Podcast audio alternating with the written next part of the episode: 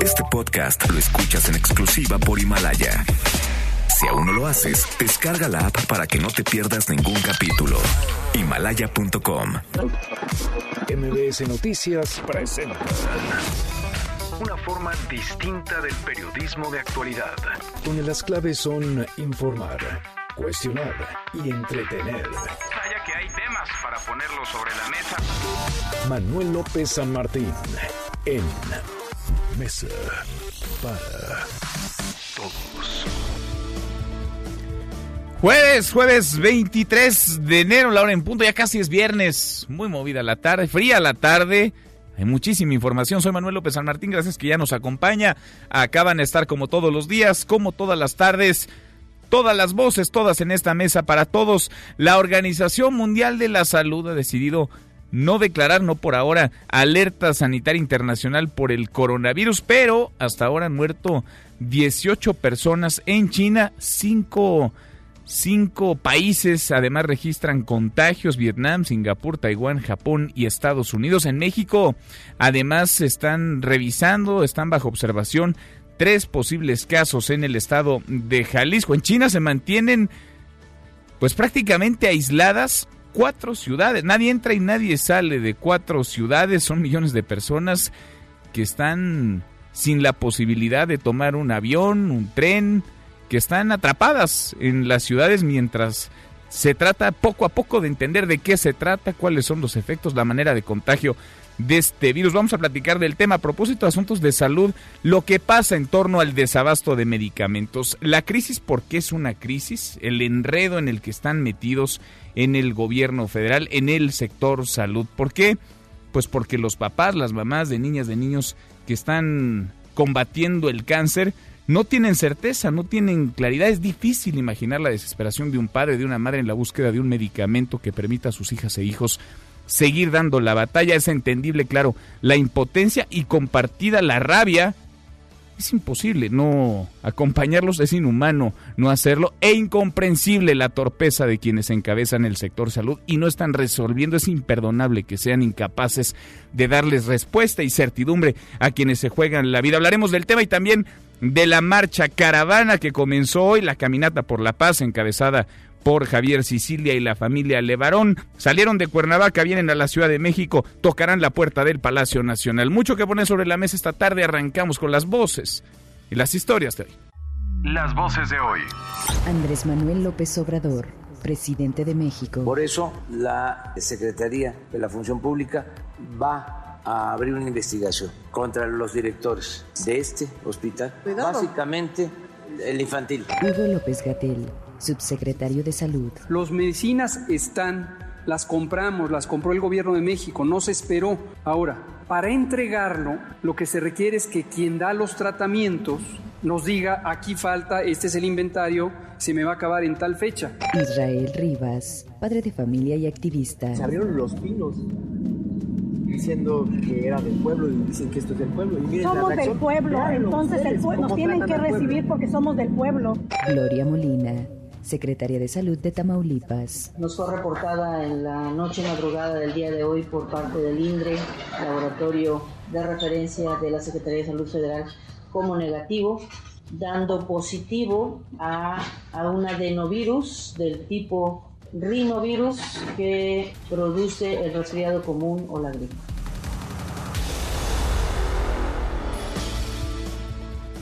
Son las voces de quienes hacen la noticia, los temas que están sobre la mesa y estas las imperdibles de hoy le entramos a la información. Se investigan otros tres posibles casos de coronavirus en Jalisco, en Tepatitlán. La Secretaría de Salud dijo que se trata de un hombre que viajó a China y al regresar tuvo contacto con una mujer y una menor de dos años. Por su parte, las autoridades de salud de Tamaulipas han descartado que el doctor del Instituto Politécnico Nacional, un hombre de 57 años cuyo caso se mantenía bajo observación, sea portador de este virus.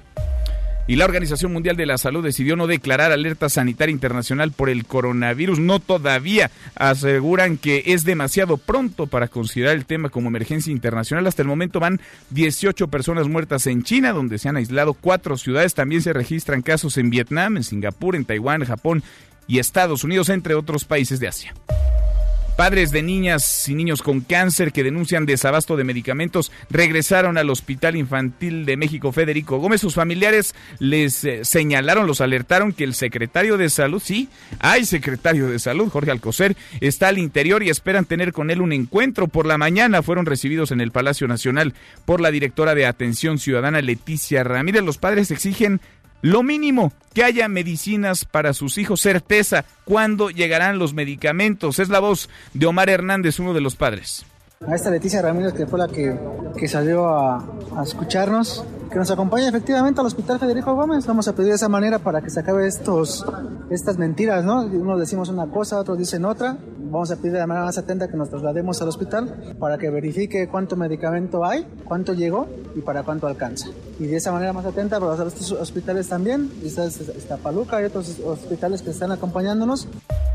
Bueno, hay muchas preguntas, hay pocas respuestas, hay muchísimos cuestionamientos y hay muy poca claridad. Hoy en la mañana el presidente López Obrador se comprometió a que haya medicinas, anunció que la Secretaría de la Función Pública investiga la directiva del Hospital Infantil de México Federico Gómez, entre otros hospitales, por posibles actos de corrupción que provocarían o estarían generando este desabasto de medicinas. La voz del presidente. El presidente de México se compromete a que no le falten los medicamentos a los niños. Y todo el gobierno, en este caso el sector salud, está atendiendo este problema y dando respuesta a la demanda de los niños. Eh, ¿Sería removido y de sus padres. ¿Sería removido de su cargo el director del hospital? Tenemos que verlo porque hay un mecanismo que se creó de una especie de junta de gobierno que vienen de tiempo atrás, en donde hay una especie de, acuerdo y tienen como un autogobierno.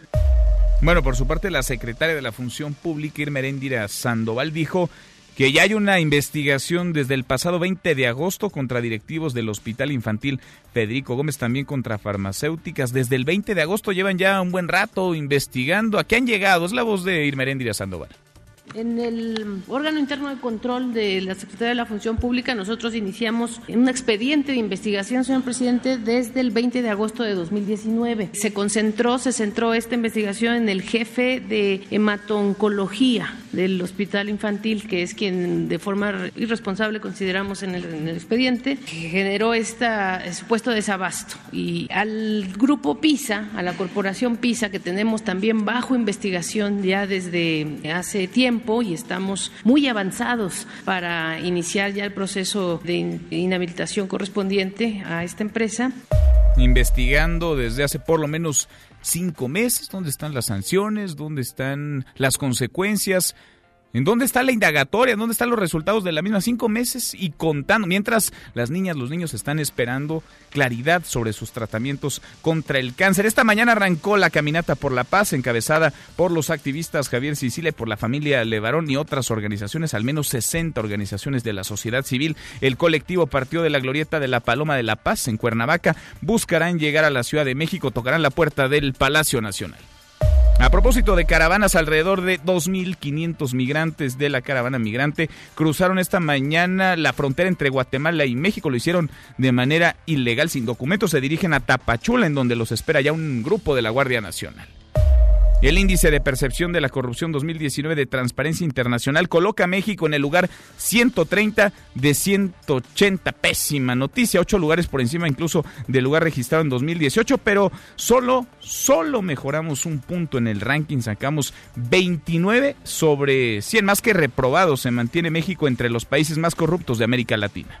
Y en la buena de hoy, porque también hay buenas, crean banco de voces para combatir la extorsión. Jennifer, cuéntanos cómo estás. Jennifer Ramírez, muy buenas tardes. Así es, Manuel. El grupo de lingüística forense de la licenciatura en ciencia forense de la Facultad de Medicina está creando un banco de voces que, a diferencia de otros similares de las instituciones de procuración e impartición de justicia del país, contará con parámetros acústicos y sociolingüísticos para la comparación de voz, el cual ha sido nombrado Corpus de Lengua Oral del Español de México, CLOE México. Los bancos de voces de las Fiscalías Generales de la República y de Justicia de la Ciudad de México se utilizan para cotejar solo las características acústicas de una voz de alguien desconocido con las demás de 14.000 voces que se poseen. Las comparaciones de voces permiten a las autoridades, en casos de llamadas de extorsión o de secuestro, determinar las probabilidades de coincidencia. La coordinadora del citado grupo de expertos en fonética y lingüística forenses, Fernanda López Escobedo, dijo que dicho banco se ha integrado con grabaciones de las voces de procesados, indiciados y sentenciados por algún delito, así como de personal que labora en las instituciones de procuración e impartición de justicia. Además, se cuenta con el contenido que se usó para crear el Atlas Lingüístico de México en la década de los años 70, integrado por voces grabadas en cintas magnetofónicas.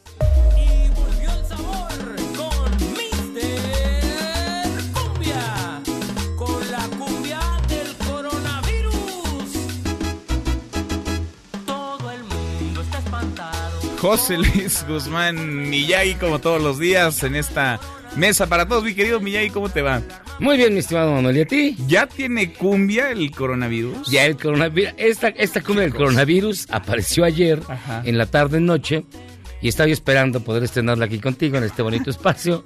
La cumbia del coronavirus con un individuo que se hace llamar Mr. Cumbia, que también es famoso por éxitos como la cumbia del avión presidencial, bueno. la cumbia de la marcha zapatista y cosas por el estilo. O sea, le gusta la coyuntura informativa. Él le gusta, es el cronista de la cumbia. Cronista, mira. Y mira, como ya, de la ya verdad, las cosas están bien feas, en serio, lo, lo del desabasto de medicina es muy triste, muy preocupante.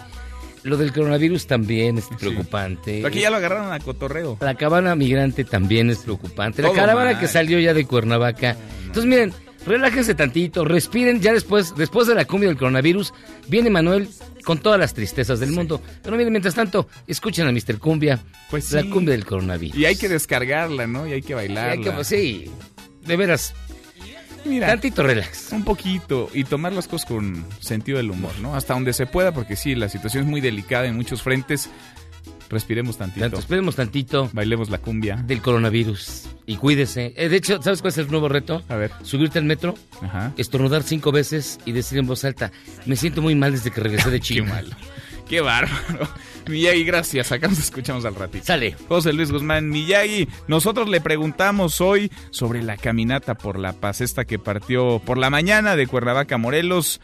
La encabeza Javier Sicilia, fue convocada también por los hermanos Levarón. Están ahí algunos senadores como Emilio Álvarez y Casa, activistas como María Elena Morera. Vaya, es una caravana esta que buscará llegar a la Ciudad de México el fin de semana y tocará la puerta del Palacio Nacional. Ya ha dicho el presidente López Obrador que no los va a recibir, sí quizás el gabinete de seguridad. ¿Usted qué piensa de esta caminata? ¿Va a ayudar a pacificar al país? En teoría, ese es el objetivo visibilizar la problemática, la espiral de violencia en la que estamos como país y pacificarlo de una vez por todas, que bajen los índices de violencia, de inseguridad.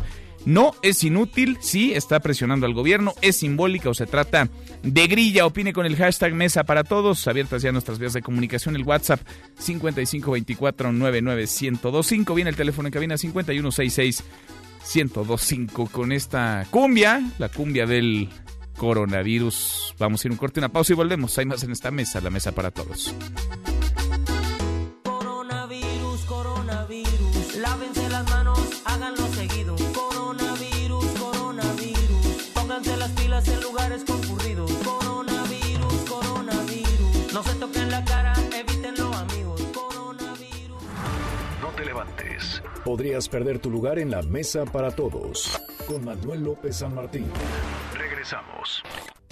Este es su archivo muerto en Mesa para Todos. Salvador Dalí, pintor español. En una de sus últimas entrevistas, antes de fallecer el 23 de enero de 1989, En pleno periodo surrealista, Picasso me mandaba una especie de, de cobres empezados y yo los terminaba. O sea que es absolutamente único porque nunca Picasso quiso colaborar con nadie. Era el tipo, arquetipo del anarquista ibérico.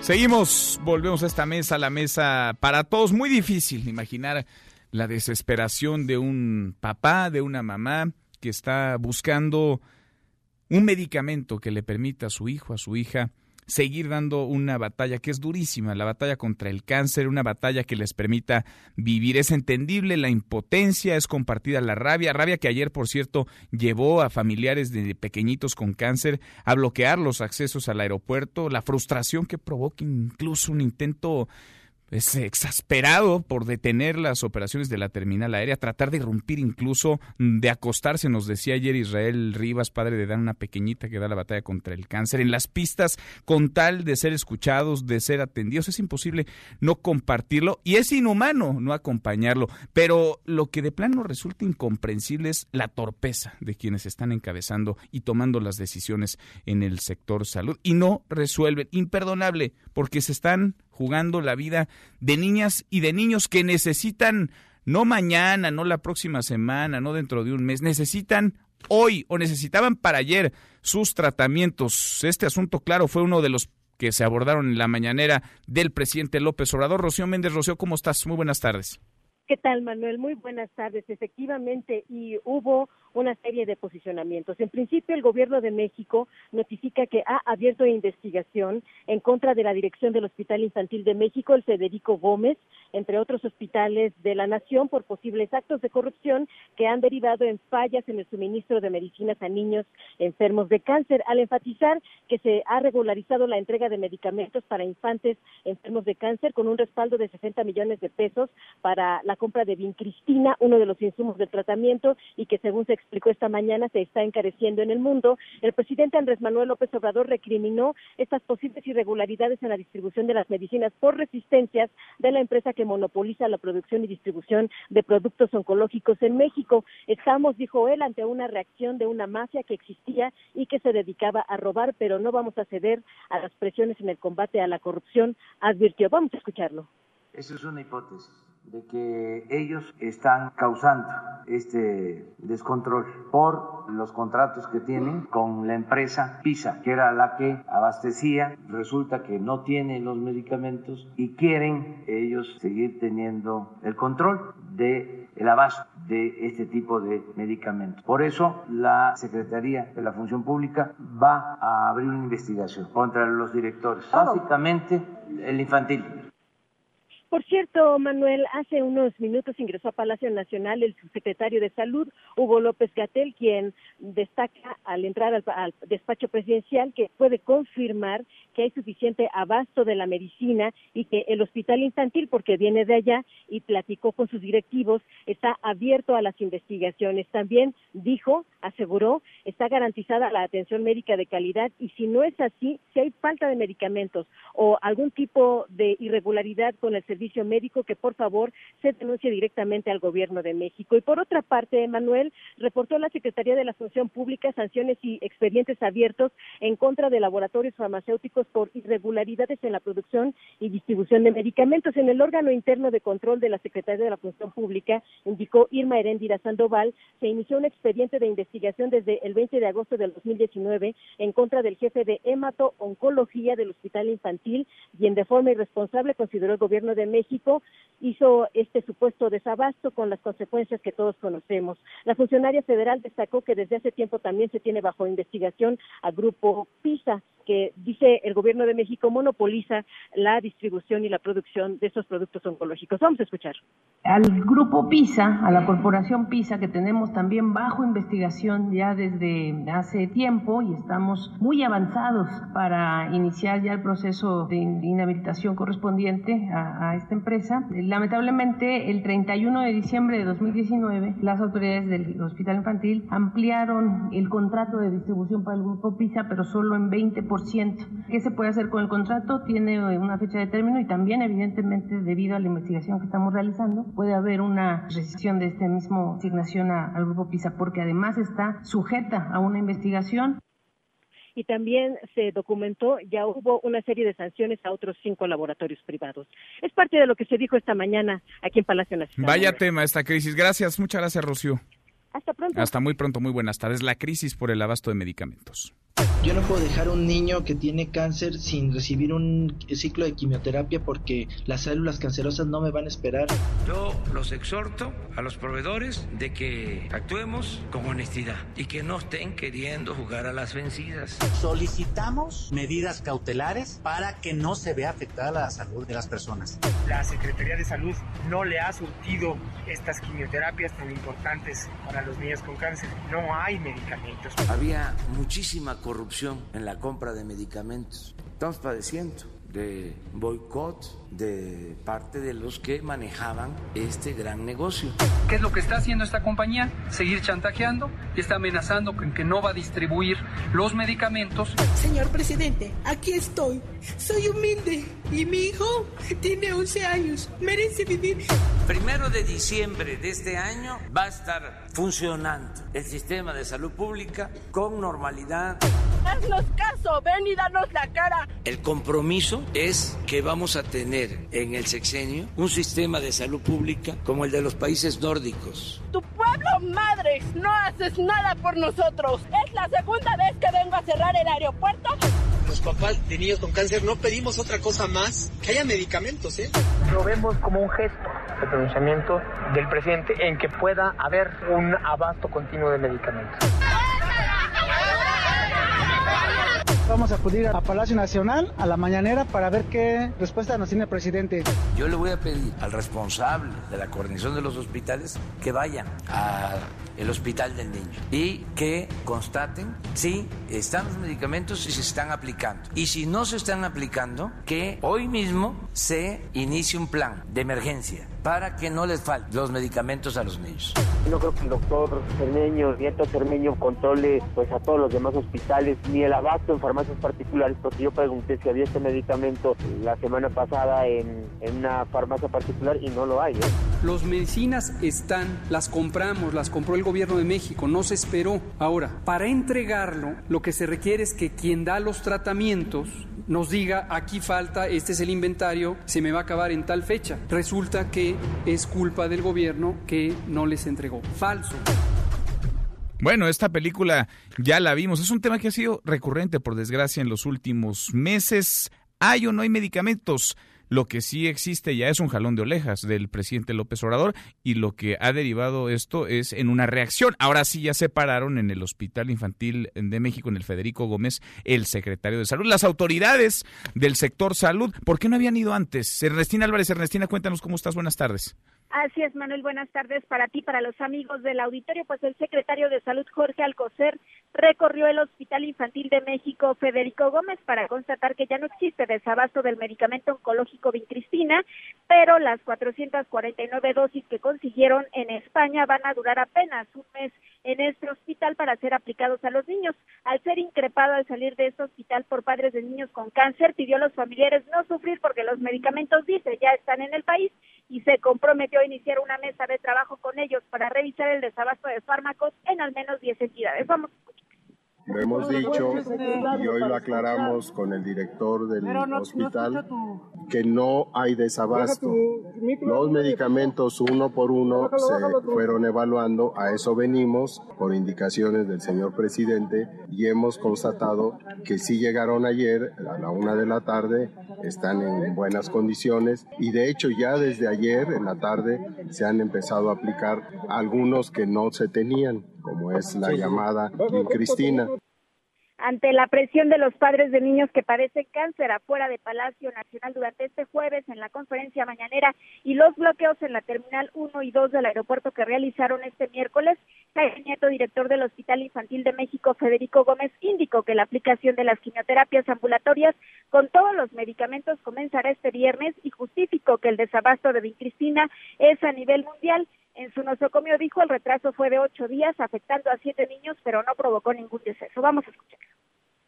Tenemos todos la quimioterapia a partir de ayer. Toda es toda. Nos faltaba únicamente Cristina y tenemos ya eh, la cantidad que se requiere para aplicar a los niños. Punto número dos, las fallas que ha habido con la quimioterapia es una falla del distribuidor. Nosotros tenemos un consumo de aproximadamente 400 viales, 400 ampolletas por mes y recibimos 449 y además ya está perfectamente claro que en unas semanas me van a dar para los siguientes meses.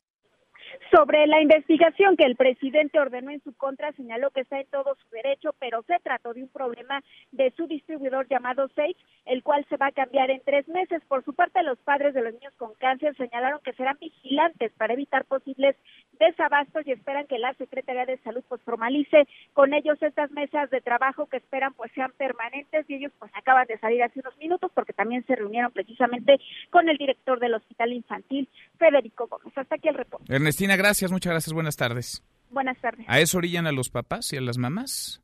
Y eso consiguen.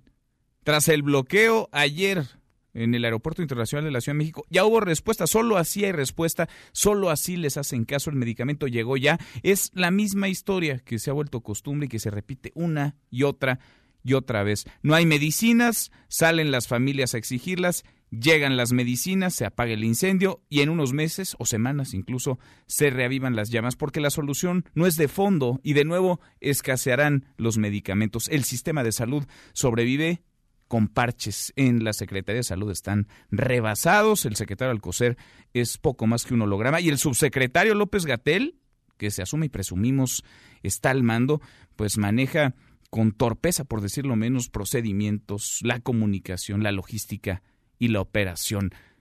Omar Hernández es papá de un pequeñito que está dando la batalla contra el cáncer. Yo le agradezco mucho que platique con nosotros esta tarde. Omar, gracias. ¿Cómo te va?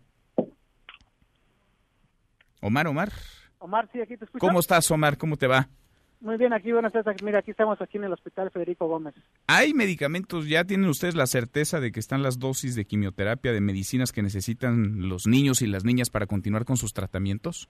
Mira, ahorita expresaba el, el director del hospital, el doctor Jaime Nieto. nosotros siempre hemos confiado en, en nuestros, en, más bien en nuestros doctores. Es lo es muy diferente, ¿verdad? Decir que confiamos en el gobierno que confiamos en, la, en las doctores de, de, los de los hospitales. Nosotros confiamos en su palabra de él. Si bien nos está diciendo, señor Omar, esténse tranquilos, un mes hay medicamento, pero mi pregunta es esto. Yo ya tengo dos años y medio viviendo ese tipo de desabastos y ahorita gracias a Dios mi niño ya está en vigilancia, pero aún así no no quiere decir que no esté que esté en apoyo a estos papás. ¿Por qué voy a esto? Porque este tipo de desabastos siguen continuamente cada dos meses, cada dos meses. Entonces yo ahorita estaba expresándole al secretario Corte lo alcanzamos a agarrar aquí una que iba de salida. ¿Y si los, no, los atendió? ¿Sí no, no nos atendió, ¿No? no, no, Pedimos que nos atendiera y no quiso atendernos. Lo agarramos ya aquí saliendo de la, del hospital dentro de su vehículo y sí les expresé de manera así puntual que realmente queremos ya, doy en adelante, reunirnos con ellos, con la Secretaría de Salud, y pongan un responsable, doy en adelante. ¿Y qué les dijo el secretario Alcocer? Mira, el secretario dice que confiemos, que el problema es este, internacional y que hay problemas con diferentes laboratorios, pero se les expresó de manera más pues más atenta, ¿verdad? Que ese es problema de la, de la Secretaría, no de nosotros como padres de familia. Pues que si ellos detectan un laboratorio que está haciendo mal uso, que es, les da más caro, es problema de ellos. ¿Y se bajó, del, se bajó del coche por lo menos para platicar con ustedes? No, ¿o no? no, no se quiso bajar, no, no se quiso bajar de, ninguna manera.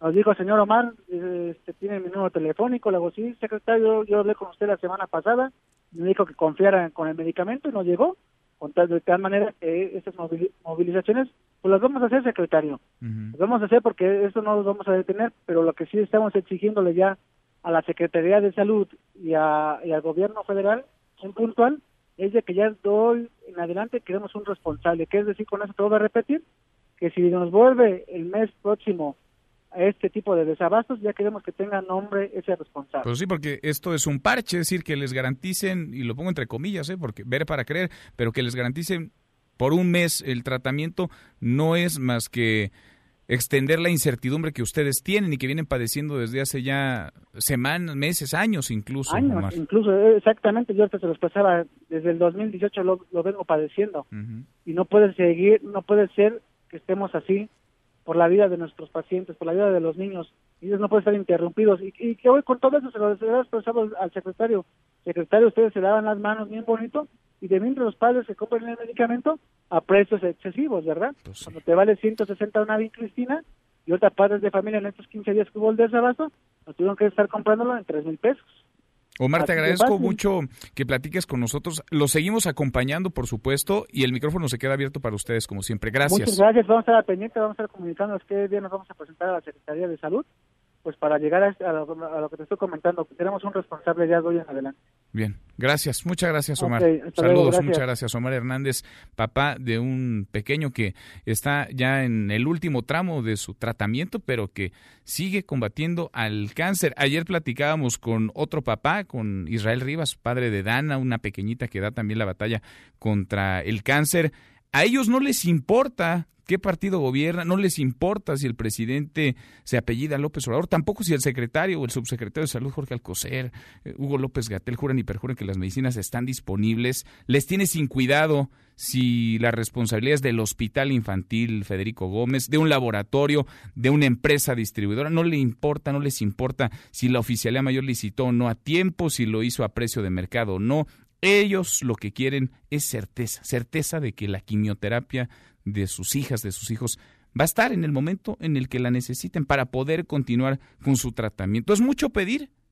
Parece que sí. Vamos a darle un giro a la información. Salió ya la caminata, esta caravana por la paz que encabeza Javier Sicilia, los hermanos Levarón de Cuernavaca, Morelos. Edmundo Salgado, Edmundo, cuéntanos cómo estás. Buenas tardes.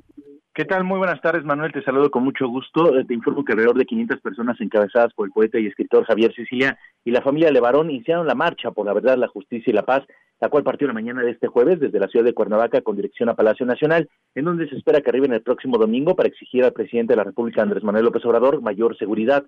Fue alrededor de las 9.30 de la mañana cuando la caravana partió de la glorieta de la Paloma de la Paz con dirección al pueblo de Coajomulco, en donde dormirán este día para el viernes eh, salir a la capital del país y el sábado realizarán un evento en la Estela de Luz, mientras que el domingo arribarán a Palacio Nacional. Julián Levarón lamentó las palabras del presidente de la República al asegurar que esta movilización se trata de un show, ya que afirmó que las miles de personas que han sido asesinadas violentamente en el país no quisieron ser parte de dicho espectáculo. Si te parece, escuchemos la voz de Julián Levarón. Estoy seguro que ni primas y sus hijas tampoco querían ser parte de ese show. Los músicos en Guerrero que fueron quemados tampoco querían ser parte de ese show. Y hay 40 mil muertos en el país desde que es presidente López Obrador, que tampoco seguramente nadie de ellos quiere ser parte de ese show. Pero nosotros estamos aquí para decir que nosotros tampoco queremos ser parte de ese show. Y, ah, y nosotros vamos a dar la cara a ver cómo le vamos a hacer frente a la violencia. Te comento, eh, Manuel, que eh, por su parte Javier Sicilia aseguró que el problema de la inseguridad es un problema que ya está en el estado de Morelos desde hace varios años. Escuchemos. Hola, ¿qué tal? Buenas tardes, ¿cómo le va? Bienvenido a este A ver, tenemos ahí un problema en la comunicación con mi compañero Edmundo Salgado que está cubriendo, que está caminando, que va siguiendo a esta caminata por la paz. La encabezan entre otros Javier Sicilia, los hermanos Levarón salieron de la glorieta de la paz, de la Paloma de la Paz en Cuernavaca, Morelos. Llegarán el fin de semana a la Ciudad de México. Han dicho que buscarán reunirse con el presidente López Obrador, tocarán la puerta del Palacio Nacional. Ha dicho el presidente que los recibirá, sí, pero el gabinete de seguridad. Le agradezco mucho estos minutos a Brian Levarón. Vienen caminando, vienen de Cuernavaca hacia la Ciudad de México. Brian, gracias. ¿Cómo estás? Muy buenas tardes. Buenas tardes, Manuel. Gracias. Al contrario, gracias por platicar con nosotros. ¿Qué los mueve, Brian, a caminar, a dar esta batalla, a alzar la voz? ¿Qué los está moviendo hoy? En realidad nosotros estamos caminando para sacar el dolor y para vencer el miedo, para poder este empezar y tomar, perdón, mucho ruido. Para poder empezar a tomar el primer paso a establecer una fuerza ciudadana para que todos este reconocemos nuestra responsabilidad y tomamos las acciones necesarias para hacer nuestra parte y llamar a cuenta a todas las autoridades, todos los políticos que no nos están cumpliendo. Es- Esta es una marcha contra un gobierno, contra una autoridad, contra una estrategia. ¿A favor de qué? ¿En contra de qué, Brian? en contra de la violencia, en contra de la inseguridad, no del gobierno. En realidad nosotros este sabemos que el, el presidente del gobierno no tiene la culpa por lo que se está sucediendo. Desafortuna- desafortunadamente tampoco tiene la respuesta. Y cada día estoy más convencido que la respuesta solamente la vamos a encontrar sino uniéndonos como mexicanos, como ciudadanos, para buscar las herramientas, para presionar a las instituciones y buscar soluciones reales y no soluciones que nos van a echar para atrás en sistema judicial y, a, tiempos pasados, a, no respetar los derechos, humanos, derechos humanos. De eso no se trata. Se trata de buscar soluciones reales que nos funcionan, buscar este, el mejor talento del país como ciudadanos, hacer mesas de, este, de expertos. Ah, y nosotros como mexicanos tenemos el talento, tenemos el valor. Este, nos falta nada más reconocer nuestra responsabilidad y, y, la voluntad de hacernos, de unirnos, de dejar de que nos dividen cada cosa, que nos definan los políticos, pero que nos unimos como mexicanos para una causa, la causa de la protección de la vida, que es lo más importante. Brian, estoy platicando con Brian Levarón. Ustedes calculan estar, eh, ¿qué día en la Ciudad de México? Llegando a la Ciudad de México, llegando al Palacio Nacional, ¿qué día? Nosotros este, vamos a participar en un evento cultural en la Estela de Luz el sábado. El sábado. Y terminaremos la marcha en el Zócalo el domingo. El domingo. Y el domingo tocarán la puerta del Palacio Nacional, pese a que el presidente ha dicho que no los, que no los va a recibir. Pues en realidad, este, para mí es triste que no nos ha recibido, que diga que, que todo esto es un show. Para mí lo que sucedió con mi prima y, perdón, mi familia para mí no es show. Y, perdón, disculpa. No, no, no. Y, este y, no es por nosotros, no son nada más levarones marchando para nada. Aquí conocí familiares de los músicos que quemaron en, Guerrero, que mataron, quemaron. Aquí estoy conociendo a gente que me viene, me da el abrazo y, y tienen los fotos, los, los, los carteles de sus seres queridos que también este han sido secuestrados, matados, o sea, esto es en todo el país, esto no es un show, esto es la realidad que vivimos todos los días. Son muchas heridas. El presidente, el presidente sí nos ha recibido, nos ha dado uh, la condolencias y, y, y, eso es, es importante, se lo agradecemos. Pero ahora queremos que nos reciba para buscar soluciones, porque la estrategia que tiene no está funcionando. Y él dice que hay progreso porque el porque el crimen no eh, está empeorando cada día más, pero no al mismo ritmo que que fue con los presidentes anteriores. Y perdón, pero para mí eso no es progreso. Yo me pregunto, esa es la gran promesa de la 4T que vamos a seguir este eh, eh, creciendo en, en homicidios y en violencia, pero no tan rápido. Perdón, pero eso es eso para mí solamente es fracasar poco más lento necesitamos soluciones, necesitamos estrategias y necesitamos buscar todas las herramientas que estén a nuestro alcance para detener la muerte. Y necesitamos y queremos, nos urge paz. Brian, te agradezco mucho. Vamos siguiendo el paso de esta caminata por la paz que salió hoy de Cuernavaca, que llegará a la Ciudad de México el sábado. Gracias, muchas gracias por platicar con nosotros. Gracias y gracias por dar voz a las víctimas y, y este, por su atención. Que Dios los bendiga a todos. Gracias, Brian. Muy buenas tardes. Brian Levarón. Nosotros cruzamos la media ya, la hora con 38. Pausa y volvemos con un resumen de lo más importante del día. Hasta mesa, la mesa para todos. No te levantes. Podrías perder tu lugar en la mesa para todos. Con Manuel López San Martín. Regresamos.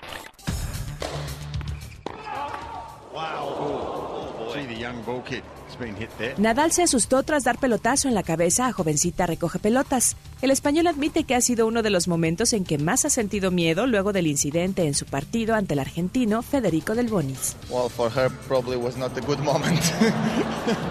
I was uh, so scared for, for her, honestly. No, uh... Seguimos, volvemos a esta mesa, la mesa para todos. Cruzamos la media ya la hora con 39. Vamos con un resumen de lo más importante del día. Resumen nacional. Con banderas de Honduras y de los Estados Unidos, alrededor de 2.500 migrantes, niñas, niños incluidos, ingresaron de manera ilegal hoy a México desde Guatemala. Aprovecharon que había poca o nula vigilancia en el río Suchiate, en la frontera sur de nuestro país. Luis Zárate, hasta allá vamos contigo. Luis, ¿cómo estás? Buenas tardes. ¿Qué tal? Muy buenas tardes, Manuel, auditorio de Mesa para Todos. Bueno, para informarte que pues sí, efectivamente, 3.000 mil aproximadamente, entre 2.500 y 3.000 migrantes, pues rompieron el cerco esta mañana y alrededor de las 6, 6.30 de la mañana lograron ingresar por otro punto del que no tenía previsto la Guardia Nacional y se enfilaron hacia el interior del país. Hasta el momento llevan 16 kilómetros recorridos, están en las inmediaciones de un poblado que se llama Frontera Hidalgo y están en este momento por partir e iniciar su caminata nuevamente. Aquí durante este recorrido, este, pues integrantes de esta caravana migrante denunciaron la persecución de agentes norteamericanos y de dirigir los operativos de la Guardia Nacional en contra de este contingente. Irineo Mujica, activista de los derechos humanos y de la organización Pueblos Sin Frontera, dijo, dio a conocer que el gobierno de Estados Unidos tiene fuertes injerencias en la persecución y en la detención de los migrantes en México. Pero escuchemos cómo lo planteó Irineo Mujica. El gobierno americano está optando por uh, dirigir estos operativos, está muy involucrado en la deportación, pagando la deportación. Realmente estamos muy inseguros sobre quién es el que manda aquí en México. Es López Obrador. Estas políticas obviamente son de Donald Trump, pero que venga directamente a mandar agentes de, de ICE a mandar aquí en México definitivamente es algo que ni ninguno de los mexicanos votamos. Los agentes de la Guardia Nacional se dedican a cazar migrantes. ¿El muro de Donald Trump está en México? Definitivamente, no nada más el muro, los agentes de Donald Trump están en México dirigiendo las aquí y también pues ayudando a, contener este flujo y pues Manuel también en este recorrido denunciaron que que hay personas civiles que se identificaron como activistas y que han entregado a los migrantes formatos de solicitudes de asilo político en México, documentos sin membretes, sin sellos, para permitirles el libre tránsito. Sin embargo, en su mayoría fueron rechazados por los integrantes de esta caravana. Escuchemos cómo lo denunciaron no hay ninguna certificación que nos haga garantizar que, estamos al 100% creyentes que esto va a ser posible. Es totalmente falso. Nosotros vamos a seguir y, que el pueblo mexicano y como el gobierno crea y piensa que nosotros no venimos a México. Vamos a cruzar Estados Unidos como lugar de paso De paso. No vamos a México y que la gente tenga la circunstancia que no venimos a hacer ningún desorden, a perjudicar al país, nada, nada. Manuel, eh, auditorio también aquí eh, en este punto donde ya se encuentra la caravana a punto de reiniciar nuevamente su recorrido, más de 2.500 personas provenientes de Guatemala, Honduras, El Salvador y Nicaragua, pues están con ánimos de iniciar este recorrido y ya llevan avanzados 16 kilómetros. Y solamente están pidiendo que organismos de derechos humanos, la ACNUR y cuerpos de emergencias, pues sigan acompañándolos en este recorrido que ya están siendo vigilados por las diversas patrullas y los grupos de la Guardia Nacional. Hasta aquí mi reporte en Mesa para Todos. Vamos platicando en el camino. Gracias, Luis. Buenas tardes. Muy buenas tardes. El drama, otro de los dramas, la caravana, estas caravanas migrantes que se han vuelto ya un asunto cotidiano, permanente en nuestro país. Y ojo que ellos no quieren quedarse en México, por más que haya ofertas para que trabajen acá, para que haya apoyos, programas sociales. Ellos quieren llegar a la frontera norte, quieren cruzar hacia los Estados Unidos. Oye, y por fin una buena noticia para Rosario Robles. Le ha llovido y tupido. El juez Felipe de Jesús Delgadillo Padierna, quien la envió a prisión, ha dejado su caso debido a la rotación anual en los centros de justicia. Ahora va a fungir como juez administrador del reclusorio sur. Ya no va a conducir ninguna audiencia. Bueno, y en el Palacio Nacional hoy el presidente López Obrador en la mañanera aseguró que los grupos criminales están reclutando niños, niñas incluso, porque no pueden ya conseguir sicarios. Esto luego de que ayer la Policía Comunitaria en Guerrero enlistara una veintena de menores de edad, entre ellos los huérfanos de los músicos que fueron asesinados, calcinados, diez de ellos el fin de semana en Chilapa. La voz del presidente. Hay quienes sostienen del grupo de seguridad, del gabinete de seguridad, que se les está dificultando a las organizaciones conseguir sicarios y que están reclutando cada vez más niños jóvenes porque existe una competencia. Los programas sociales están dando opción a muchos jóvenes sobre este tema, el de las niñas y los niños sicarios. Habló el secretario de Seguridad y Protección Ciudadana, Alfonso Durazo. ¿Qué dijo René? Cuéntanos, René Cruz, ¿cómo estás? Buenas tardes. Manuel, muy buenas tardes. El secretario de Seguridad y Protección Ciudadana, Alfonso Durazo, dijo que es lamentable que adultos irresponsables estén armando a niños para realizar labores de seguridad. Aseguró que Guerrero ya no forma parte de los primeros cinco lugares con mayores homicidios. No obstante, agregó, se generalizaron las policías comunitarias. Algunas de ellas no tienen un propósito legítimo, motivo por el cual el gobierno revisará el funcionamiento de estas organizaciones, respetando aquellas que son producto de usos y costumbres. Es lamentable que adultos irresponsables armen a jóvenes que no tienen, en el mejor de los casos, ninguna posibilidad de defenderse adecuadamente. La responsabilidad de la seguridad pública es del Estado, del Estado, del municipio del Estado y de la Federación. Tenemos que hacer un esfuerzo adicional. En Guerrero se han ido mejorando algunos de los índices de criminalidad. Por otra parte, Durazo Montaño confirmó que el Gabinete de Seguridad recibirá el próximo domingo a una comisión de la marcha que encabezan Javier Sicilia y los hermanos Levarón. Manuel, el reporte que tengo. Muy buenas tardes. Muy buenas tardes, gracias René. Y sí, claro que es irresponsable, pero también es un fracaso y tendrían que asumirlo así, un fracaso del Estado mexicano que se esté armando a niñas, niños, a menores de edad en nuestro país. Saskia Niño de Rivera en Mesa para Todos. Y es que hay noticias eh, dramáticas, trágicas y hay notas tristes. Y esta, que se armen a menores de edad, es sin duda una de ellas. Saskia, Saskia Niño Rivera, la presidenta de Reinserta. Saskia, como siempre, qué gusto escucharte, como cada semana en esta Mesa para Todos. ¿Cómo estás? Manuel, el gusto es mío y con esta noticia que es realmente trágica trágica. ¿Cómo la ves? Porque ustedes trabajan con adolescentes en conflicto con la ley, con menores que han estado en algún centro de reinserción, con niñas y niños incluso que viven con sus mamás en la casa. ¿Cuál es el origen, la raíz? ¿Qué te dice que se estén armando los menores? ¿Es nuevo o no está nuevo? ¿Cómo ves las cosas?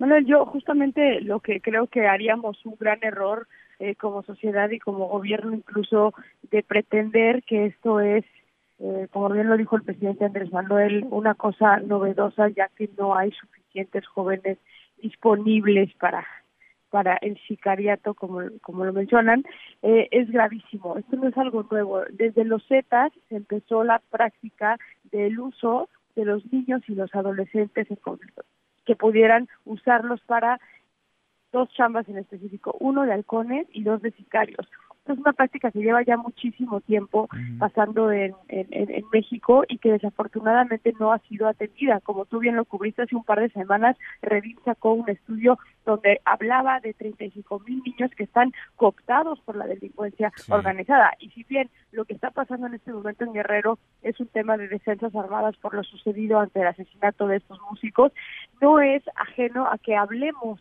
de estos niños y la falta de oportunidad te voy a te voy a usar un ejemplo. En Reinserta publicamos un estudio, Manuel, que se llama Factores de riesgo y victimización en adolescentes en conflicto con la ley. Trabajamos con más de 500 adolescentes en conflicto con la ley que están privados de su libertad actualmente en centros de tratamiento para adolescentes y lo fuertísimo de todo esto es 26% de estos adolescentes solamente tienen más que la educación básica más del 60% de estos adolescentes mencionan que en su familia había un ingreso menor al de 7 mil pesos mensuales, en su familia en su totalidad.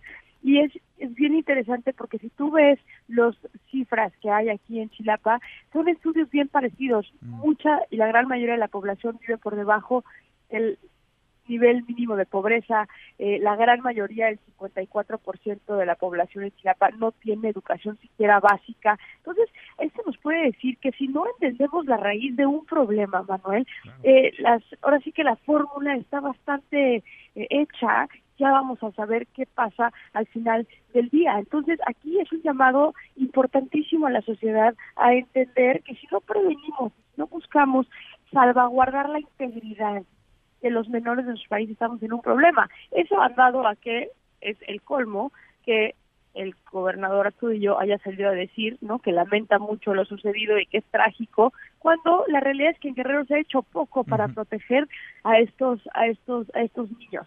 No nada más en este tema y en otro tema que podemos hablar en otra ocasión, Manuel, también tiene que ver con los matrimonios forzados con niñas tan chiquitas como 8 o 9 años de edad, que también pasa aquí en en, Guerrero. Recordemos también que en Guerrero es el estado número uno, que le sigue después Cancún, en México y en Latinoamérica también en materia de prostitución infantil. A ver, Guerrero tiene una deuda enorme, enorme con los menores en este país, pero este país no queda exento, ningún estado, de que los carteles como cartel de Jalisco Nueva Generación y los Zetas hoy estén volteando a ver a los niños como un área de oportunidad por también el proceso de desarrollo el que llevan. Son mucho más moldibles, tienen condenas mucho más chiquitas este y, y es más fácil adiestrarlos. Sin duda. Y vale la pena entrarle con todas estas aristas que ya pone sobre la mesa, porque ni son sencillas las soluciones, ni son rápidas. Y si vamos a las causas, a los orígenes, quizá nos equivoquemos menos, pero hay que entrarles y hay que entrarles ya. Saskia, gracias como siempre. Manera urgente. Al contrario, Manuel, un abrazo y bonito jueves a todos. Igualmente, Saskia Niño Rivera, la presidenta de Reinserta. Pausa y volvemos. Hay más en esta mesa, la mesa para todos. Información para el nuevo milenio. Mesa para todos con Manuel López San Martín. Regresamos. Soy el jefe de jefes, señores. Los Tigres del Norte realizarán una presentación especial el domingo 2 de febrero para inaugurar la transmisión en español del Super Bowl 54 que se celebrará en Miami. Será un videoclip filmado en San José, California. Grabé en la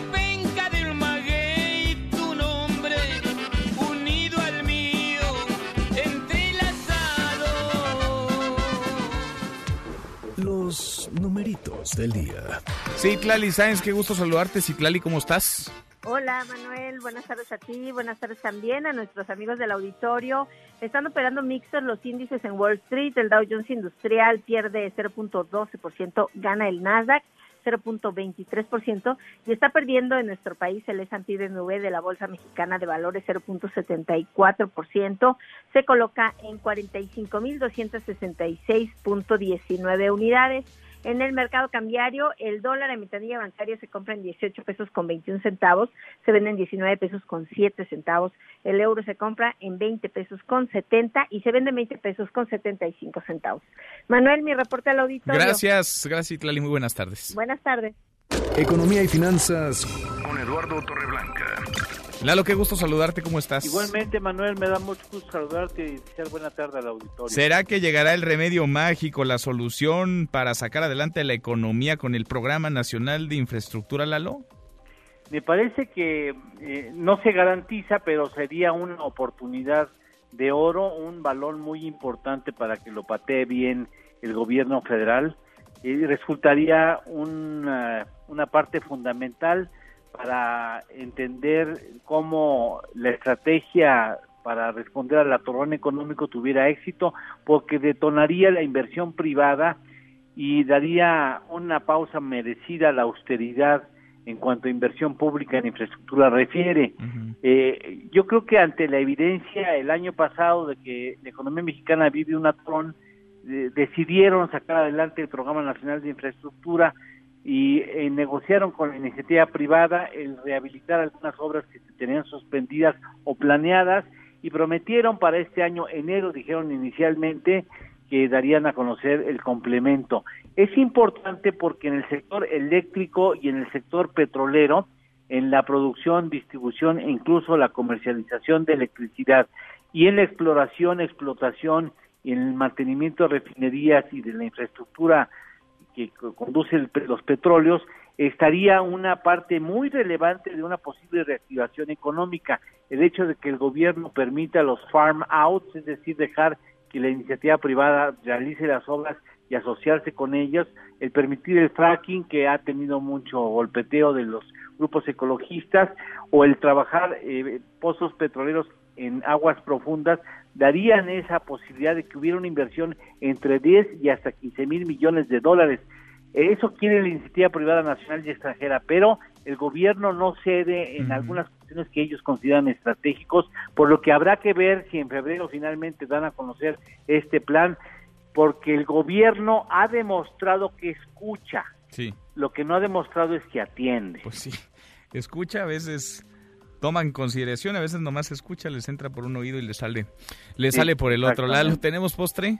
Por supuesto que sí. El peso mexicano fue el primero en usar un signo de pesos, así como lo conocemos, una S cruzada con una, eh, digamos, con una franja vertical. Eh, data de 1770, incluso se usó, se usó como distintivo de la moneda mexicana antes que en Estados Unidos, Mira. que lo adopta en 1785. Qué interesante. Gracias, Lalo. Gracias, Manuel. Gusto en saludarte y buena tarde. Igual para ti, muy buenas tardes. Vamos cerrando nuestra primera hora. ¿Cómo va la pregunta del día a propósito de la caminata por la paz que salió de Cuernavaca? La encabezan Javier Sicilia, los hermanos Levarón. No andan pues muy optimistas que digamos quienes han participado hasta ahora en esta encuesta. ¿Va a servir? ¿Servirá? ¿Funcionará? ¿Ayudará para pacificar al país? ¿Es inútil 32%? ¿28% es simbólica? Sí, presiona al gobierno 24% o es pura grilla 16%. Sus llamadas, sus comunicaciones, Alejandra Saldívar, la marcha es un reflejo de la desesperación por la difícil situación de inseguridad. Alberto Cifuentes, que no sea tendencioso, Manuel, con el tema de las medicinas para el tratamiento de cáncer, casi casi dice que es problema del gobierno. Considero que debería ir a la mañanera y preguntarle directamente al presidente López Obrador. Pausa y volvemos con la segunda de esta mesa, la mesa para todos. Información para el nuevo milenio. Mesa para todos con Manuel López San Martín. Regresamos.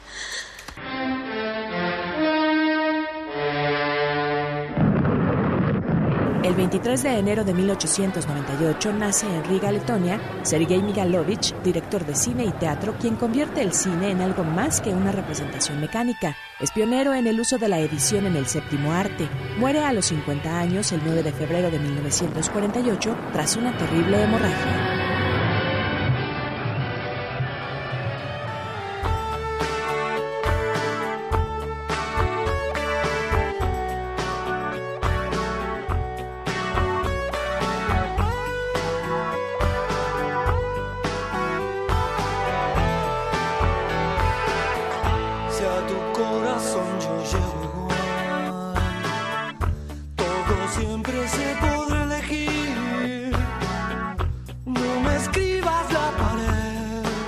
Hora con cuatro minutos, gracias que nos acompaña. Arrancamos esta segunda hora. Soy Manuel López San Martín, anda movida, muy movida esta tarde de jueves, fría también, ya muy nublada en la Ciudad de México. Ya casi es viernes, ánimo. Soy Manuel López San Martín, revisamos las redes, cómo se mueven las cosas en Twitter.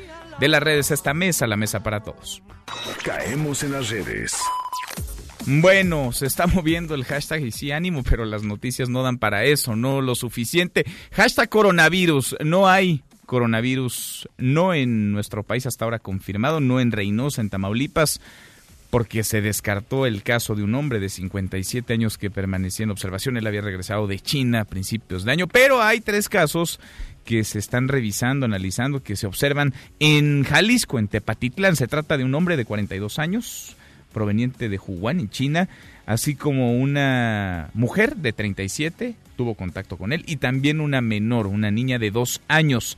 En tanto, en China son ya 18 los muertos, hay cuatro ciudades en cuarentena, nadie entra, nadie sale, están aisladas, hay casos de contagio registrados en los Estados Unidos, en Washington, por ejemplo, y en Asia, sobre todo en Asia, Japón, Taiwán, Corea del Sur.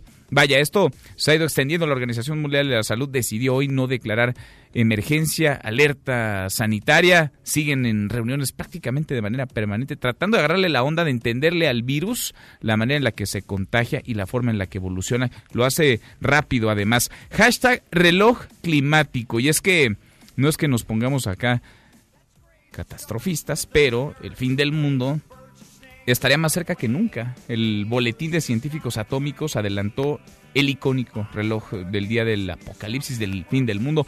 Quedarían solo 100 segundos para el fin. Desde el año 2018, las manecillas están colocadas a las 11.58 de la noche y contando, si dan las 12, pues acabó el último que apague la luz. Las amenazas nucleares, el cambio climático son las principales causas. Se mueve además el hashtag Caminata por la Paz. Platicamos hace unos minutos en esta mesa para todos con Brian Levarón. Vienen caminando, salieron temprano desde Cuernavaca, Morelos, acompañando a la familia Levarón. Está Javier Sicilia, otros activistas como Marielena Morera, hay senadores incluso como Emilio Álvarez y Casa, es un contingente de aproximadamente mil personas, vienen con dirección a la Ciudad de México, exigen paz, exigen seguridad, le piden al presidente López Obrador un cambio en su estrategia, la estrategia que por cierto dejó el año pasado, 2019, hasta ahora como el más sangriento desde que se tenga registro. Esta caminata estará llegando a la Ciudad de México el sábado el sábado o el, digamos, el viernes muy tempranito estarán partiendo mañana de Tres Marías hacia Tlalpan. Llegarán a Tlalpan a las 5 de la tarde. Es decir, estarán en la Ciudad de México mañana viernes a las 5 de la tarde. De ahí se trasladarán a la Estela de Luz en Chapultepec. Tendrán un acto cultural al mediodía del sábado, a las 12 del día y hasta las 7 de la tarde. Y de ahí al Palacio Nacional van a ir a tocar la puerta. Ya ha dicho el presidente López Obrador que no se va a sentar con ellos, que no los recibirá, que lo hará quizá el gabinete de seguridad, pero ellos irán al Palacio, tocarán la puerta a ver, pues a ver quién les abre. Hashtag CNDH. Desde ayer se mueve, porque ayer compareció Rosario Piedra, que es la titular de la Comisión Nacional de los Derechos Humanos. Es un decir, porque en realidad no ejerce el cargo, es decir, trabaja realmente como presidenta de la Comisión Nacional de los Derechos Humanos Parece que no.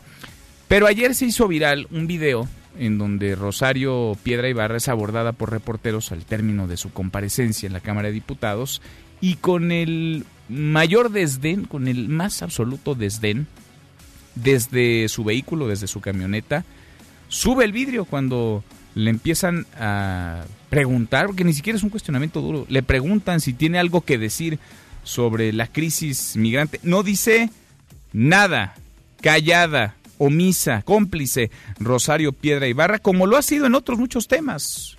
Es el sello, parece ser el sello de la casa, no ha dicho nada, por ejemplo, sobre la crisis migratoria, pero tampoco sobre la contrarreforma al sistema de justicia que se está cocinando, en donde hay abusos y arbitrariedades que podrían ser legalizadas. Ni una palabra sobre la crisis por el abasto de medicamentos, tampoco no ha dicho nada sobre el mal funcionamiento del INSABI o sobre el asesinato de integrantes de la familia Levarón, Langford y Miller, sobre el horror de calcinar a 10 músicos en Chilapa. Y Rosario Piedra Ibarra, con este silencio, pues no hace otra cosa más que corroborar todas las sospechas, confirmar todo lo que se dijo desde su designación, desde su nombramiento, un nombramiento más que atropellado, forzado, entró con calzador, llegó para estar frente a una CNDH omisa, que es todo menos autónoma, que es todo menos independiente y que calla frente al gobierno que la puso donde está. Deportes con Nicolás Romay. Querido Nico, qué gusto saludarte, ¿cómo estás? Bien, Manuel, pero no te enojes, me vas a regañar hasta a mí. Pues es que no es que me enoje, me hacen enojar, Nico. La presidenta de la CNDH está de adorno, de florero nada más en la comisión, tanto que buscó llegar para nada, Nico. Pero bueno, afortunadamente. Te voy a hacer enojar más, no, no te desquites conmigo. A ver. Hoy es muy triste lo que no te prometo en el deporte, en el deporte mexicano. La noticia de Paola Pliego que ganó una demanda contra la CONADE y va a recibir una indemnización de 15 millones de pesos para compensarla por el daño moral después de que saliera un falso positivo en el doping de los Juegos Olímpicos de Río 2016. Eh, ya se pronunció Paola Pliego y dice, pues sí, el dinero está muy bien, pero al final pues lo que yo quería competir, lo que yo quería era competir en los Juegos Olímpicos y eso ya no lo puedo recuperar porque el tiempo no se compra. Entonces tiene toda la razón la, la, deportista que siempre acusó de un tema personal hacia su persona porque su papá quería ser presidente de la Federación de, de Esgrima y hubo ahí muchísimos roces. Al final Paola Pliego se terminó yendo a Uzbekistán para competir en los próximos Juegos Olímpicos de Tokio 2020. Entonces, la, situación sí es lamentable porque ya nos habla de unas grietas tremendas en CONADE y en su manera de trabajar. Qué tristeza, ¿eh? El deporte maltratando a los deportistas. Lo hemos visto, Nico, en infinidad de ocasiones. Eh, no es un asunto de este gobierno, pero ha pasado en este gobierno y pues no se corrige, ¿no? Las federaciones están corrompidas, están rotas, hay muchísima grilla y pesa más esa grilla y los intereses económicos que el deporte en sí.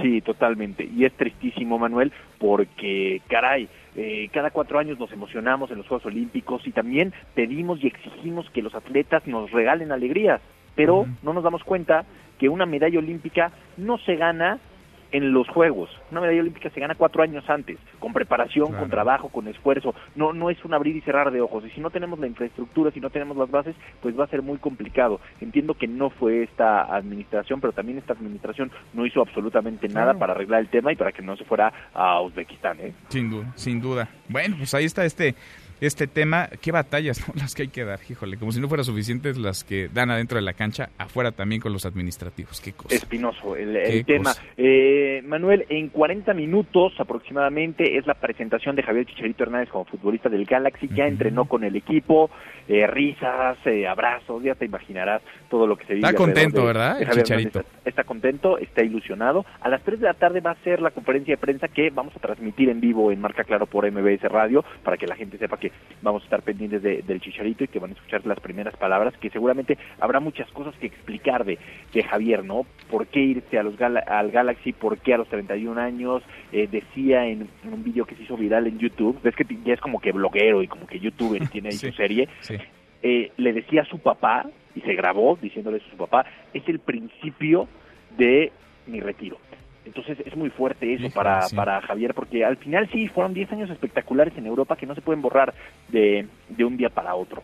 Entonces eh, creo que va a estar muy interesante el conocer eh, de viva voz y ya con cuestionamientos el por qué ir a la MLS, el por qué no seguir luchando en Europa, cuando me parece que todavía podía tener calidad. Pues sí, el Chicharito, el inicio del fin, aunque tiene todavía, ¿no? Tiene, podría llegar al Mundial, yo creo que sí llega, ¿no? Al próximo. Bueno, esperemos que llegue, que el nivel le, le permita llegar, porque también Raúl Alonso Jiménez, que es más joven que Chicharito, está en un nivel espectacular, JJ Macías está espectacular, entonces, eh, No, pues ya no le ves, ya no le ves futuro para llegar al Mundial, Nico, entonces. como titular lo veo muy complicado. Pues sí, sí, Como sí está titular- difícil, sí está complicado, sí. Lo, lo veo muy lo veo muy complicado. Pero bueno, Manuel, es lo que está pasando con el Chicharito Hernández, que por cierto, ahorita está jugando los Wolves contra el Liverpool. Liga Premier, y Raúl Alonso Jiménez es titular con el equipo de los Wolves. Entonces, pues sí son las diferencias. Pues sí. Va bien, ¿no? Raúl Jiménez Va muy bien, Va, muy bien. Nico, en un ratito más los escuchamos a las 3 de la tarde. A las 3 lo esperamos, marca claro, por MBS Radio, como cada tarde en esta misma estación. Ya me pusiste buenas. Gracias, Nico. Adiós. Nicolás Romay con los deportes. Pausa y volvemos. Hay más en esta mesa, la mesa para todos. Antes, una vuelta por el mundo de la mano de mi tocayo Manuel Marín. Internacional. Por fin, después de más de tres años, el Brexit llegó a su fin. La reina Isabel II dio su aprobación para que el Reino Unido abandone la Unión Europea al final del mes. Se trata de la ley elaborada por el gobierno del primer ministro Boris Johnson, la cual regulará los términos del Brexit. Tercer día del juicio político contra el presidente Donald Trump. Los republicanos demostraron nuevamente su poder en el Senado al bloquear todas las enmiendas de los demócratas. Ayer los fiscales presentaron sus argumentos contra el presidente y dejaron muy claro que absolverlo será un peligroso precedente en la historia política del país. Es la voz del fiscal y legislador demócrata Adam Schiff. La negligencia del presidente no puede evaluarse en las urnas, porque no podemos asegurarnos de que ese voto se ganará de forma justa. No te levantes. Podrías perder tu lugar en la mesa para todos. Con Manuel López San Martín. Regresamos. Rescatan a 42 perritos de la casa de la acumuladora. En 2013, la policía acudió a este mismo domicilio en la calle Chopo, Colonia Santa María la Ribera, ya que la mujer tenía más de 100 perros y 20 gatos hacinados en su casa.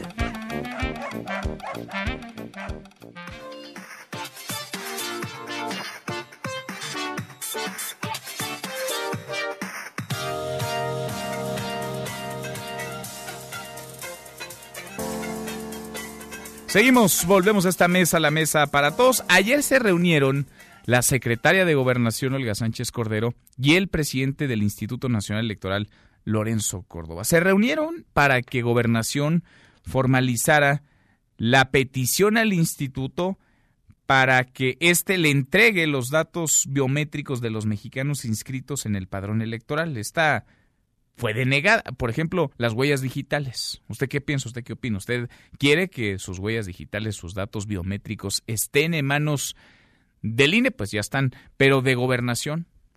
¿Qué harían con ellos? Bueno, se habla de poder trazar políticas públicas conociendo a detalle quién es quién de los mexicanos, teniendo claridad. Eso es lo que se argumenta desde el gobierno federal. ¿Se puede o no se puede? ¿O cada ciudadano necesitaría dar su autorización para que el Instituto Nacional Electoral le entregue todo el paquete completo a la Secretaría de Gobernación como lo está pidiendo Olga Sánchez Cordero. Le agradezco mucho al presidente de la Comisión de Fiscalización del INE, al consejero Benito Nasif, que platique con nosotros esta tarde. ¿Cómo estás, consejero? ¿Cómo estás, Benito? Buenas tardes. Benito Nasif, Benito, ¿cómo estás?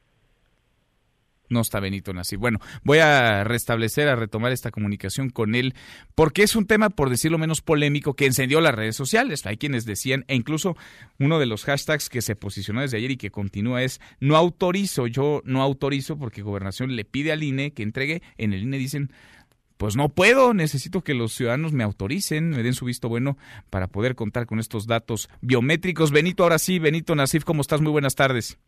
Buenas tardes, Manuel. Me da mucho gusto saludarte a ti y a quienes nos escuchan. Igualmente, gracias por platicar con nosotros. ¿Puede o no el INE, es más, quiere o no quiere el INE entregarle a Gobernación los datos biométricos como se los está pidiendo? Está pidiendo. Mi opinión, el INE está pedido por el nuevo régimen constitucional de protección de datos personales de hacer transferencias masivas de información eh, que contiene precisamente esos esos eh, esos datos personales eh, porque ese régimen establece en primer lugar que los titulares de esos datos pues son los dueños son los que segundo establece que ellos deben estar en control de sus datos personales es decir lo que se hace con esos datos personales eh, ellos deben saber, eh, no se lo, eh, eh, porque se los confiaron a las instituciones con fines específicos claramente delimitados. O sea, no es que el INE no quiera, es que no puede entregarlos. por, por ley no, no, no, puede y además creemos en el INE que el nuevo sistema de identificación personal que quiere crearse debe crearse respetando ese marco constitucional de protección de datos de, datos personales que permite que los ciudadanos sean los que estén en control de sus datos personales. Ahora, alguien podría pensar, y lo leía incluso en redes sociales, entre algunos que respaldan esta petición de gobernación, muchos de los seguidores del presidente López Obrador, que decían, pues si los tiene el INE, ¿por qué no que los tenga gobernación? ¿Qué dirías, consejero? Ah, porque no son los, no son los datos del INE, son los datos de los ciudadanos. Ellos son los dueños de esos datos. El INE no puede dar lo que no es suyo. Es decir, tendría que generarse un cambio en la ley de entrada y el ciudadano decir la gobernación, yo voluntariamente voy y te entrego estos datos a través de un mecanismo el que se generará, pero yo te estoy entregando de manera voluntaria, como lo hacen los ciudadanos con el INE, mi información. Pues esa, esa, esa puede ser eh, una, una ruta, pero creo que eh, si lo que se quiere es garantizar el derecho a la identidad, cosa que, que, que es, es, eh, es necesario avanzar en esa dirección, el INE desde luego va a ser un aliado de la Secretaría de Gobernación para conseguir eso, pero protegiendo los datos personales. No es necesario hacer lo que ellos, eh, que se construya un nuevo sistema a partir de transferencias masivas de datos personales de instituciones públicas a la Secretaría de, Gobernación. Eh, eh, hay, hay esquemas alternativos que son claramente compatibles y ah, que se pueden armonizar con la protección de derechos, del derecho a la protección de datos personales y que dejan a los ciudadanos en control de eso, Mm. como sucede actualmente con el sistema de autenticación que utilizan los bancos. Eh, el ciudadano es el que decide si se utiliza o no, es autoriza a los bancos para consultar al INE, los datos viajan de forma encriptada, eh, de punta a punta, ¿sí? y eh, el ciudadano está enterado de todo lo que sucede. Eh, eh, en cambio, construir un, regi- un registro nacional de ciudadanos a partir de transferencias masivas de datos sin que el ciudadano esté enterado de lo que se está haciendo con ellos, de los cruces que, que, se quieren hacer en el, en el registro, en un registro que, debe, que busca construirse a partir de eso, me parece que va en contra de lo que se avanzó en este país al construirse el régimen constitucional de protección de datos personales. Bien, entonces, tal cual como lo solicita Gobernación en este momento, en estos tiempos y en la forma en la que lo pide, no, el Instituto Nacional Electoral no les va a entregar la información de los No, mexicanos. Hagámoslo de otra manera. Creo que eh, el, eh, esto eh, hay otros caminos para hacerlo, respetando los, los datos personales, manteniendo a los ciudadanos siempre informados y buscando su consentimiento en, en el manejo de sus datos personales, eh, sin los cuales pues, ese- este manejo, estas transferencias no pueden hacerse. Bien, pues más claro ni el agua. Benito, gracias, consejero. Muchas gracias por estos minutos. Hasta luego, buenas Gracias, tardes. hasta luego, Benito Nasif, consejero del INE. Nosotros hacemos una pausa, un corte, volvemos con un resumen de lo más importante del día. Esta mesa, la mesa para todos. No te levantes. Podrías perder tu lugar en la mesa para todos. Con Manuel López San Martín. Regresamos. As many of that opinion will stay content. Corona Británica aprueba proyecto de Brexit. El asentamiento se produjo horas después de que el proyecto de ley completó su aprobación por la Cámara de los Lores. Seguimos, volvemos a esta mesa, la mesa para todos. Vamos casi llegando a la media, a la hora con 25. Le entramos a un resumen con lo más importante del día. Resumen. La Organización Mundial de la Salud decidió que es muy pronto para declarar alerta sanitaria internacional por el coronavirus. No todavía, así que siguen reunidos los científicos y siguen analizando este virus, manera en la que se contagia, la manera en la que evoluciona. Aquí en México, la Secretaría de Salud informó que se investigan otros tres posibles casos en Jalisco, en Tepatitlán. Se trata del caso de un hombre que habría viajado a China, regresó, tuvo contacto con una mujer y también con una menor, una niña, una bebita de dos años. Hasta el momento van 18 personas muertas en China. Se registran además casos en Vietnam, en Singapur, en Taiwán, en Japón, en los Estados Unidos. Por cierto, en China hay cuatro ciudades que permanecen aisladas. Nadie entra y nadie sale. Son millones de personas que están atrapadas. Y en la mañanera el presidente López Obrador se comprometió a que haya medicamentos para niños con cáncer. Anunció que la Secretaría de la Función Pública investiga ya la directiva del Hospital Infantil de México, Federico Gómez, entre otros hospitales, por posibles actos de corrupción. Por su parte, la secretaria de la Función Pública, Irmeréndira Sandoval, dijo que sí que hay una investigación, de hecho, una investigación desde el 20 de agosto, hace cinco meses, contra directivos del Hospital Infantil Federico Gómez y contra farmacéuticas. La pregunta es, pues, ¿qué ha pasado con la investigación? ¿En dónde están las conclusiones y las sanciones, los castigos? Cinco meses es mucho como para estar investigando sin que pase nada. Platiqué en esta mesa, la mesa para todos, con Omar Hernández, papá de un niño con cáncer. Nos habló sobre la situación del desabasto de medicamentos y cómo la sufren, cómo la padecen. Es parte de lo que nos decía. Si bien nos está diciendo, señor Omar, esténse tranquilos, un mes hay medicamento, pero mi pregunta es esto, yo ya tengo dos años y medio viviendo ese tipo de desabastos, y ahorita gracias a Dios mi niño ya está en vigilancia, pero aún así no, no quiere decir que no esté, que esté en apoyo a estos papás. ¿Por qué voy a esto? Porque este tipo de desabastos siguen continuamente cada dos meses, cada dos meses. Es increíble e inaceptable el maltrato que reciben los papás, las mamás de las niñas y niños con cáncer que están pidiendo, que están rogando pues por el medicamento para sus hijas e hijos. Hoy persiguieron por el Hospital Infantil Federico Gómez al secretario de salud, a Jorge Alcocer. Se trató de esconder, trató de irse sin platicar con ellos, no lo recibe. Mire, así nos lo contó Omar Hernández, papá de un niño con cáncer. Entonces yo ahorita estaba expresándole al secretario ahorita lo alcanzamos a agarrar aquí una que iba de salida. ¿Y si los, No, no- sí los atendió? ¿Sí No, no nos atendió, no, no, no. Pedimos que nos atendiera y no quiso atendernos. Y les expresé de manera así puntual que realmente queremos ya, de hoy en adelante, reunirnos con ellos, con la Secretaría de Salud y pongan un responsable de hoy en adelante. ¿Y qué les dijo el secretario Alcocer? Mira, el secretario dice que confiemos, que el problema es internacional y que hay problemas con diferentes laboratorios, pero se lo expresó de manera más pues más atenta, ¿verdad? Que Ese es problema de la, de la Secretaría, no de nosotros como padres de familia. ¿Y se bajó, del, se bajó del coche por lo menos para platicar con ustedes? No, o no, no se quiso bajar, no, no se quiso bajar de, de ninguna manera.